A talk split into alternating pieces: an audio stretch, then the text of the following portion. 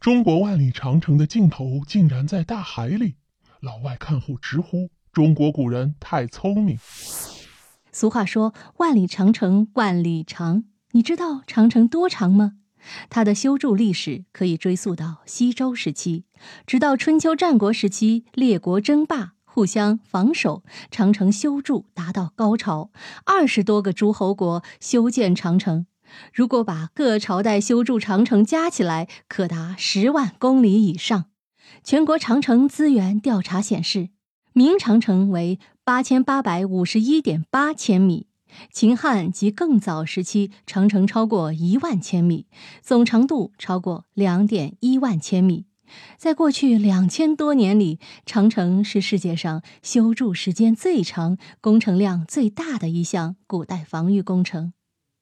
其中，明长城最具代表性，东起辽宁虎山，西至甘肃嘉峪关，贯穿中国多个省份。长城主体也主要以城墙、城堡、烽火台、关城、卫所等多种防御工事组成一个完整的工程体系。该工程体系由各级军事指挥系统层层指挥控制，力求达到最佳的防御效果。除了指挥外，长城在修建时也有很多巧妙之处。秦始皇修筑长城时期，总结出了经验。即因地形用险制塞，至此各朝代均按照这一原则进行。凡是修筑关城隘口，都是选择在两山峡谷或河流转折之间。关城是万里长城最为集中的防御据点。俗话说：“一夫当关，万夫莫开。”此外，烽火台也布置在险要之地，易守难攻。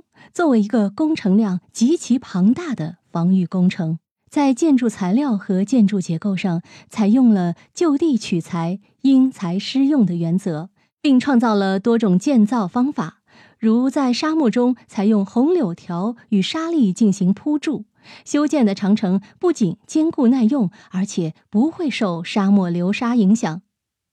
我国甘肃玉门关地区现在还保存着这种长城的遗迹。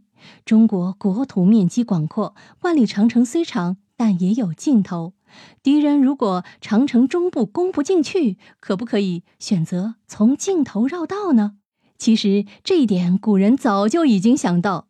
被誉为天下第一关的山海关，是明长城的第一个关口，也是长城最东边的尽头，被誉为老龙头。老龙头位于秦皇岛山海关区域南五公里处。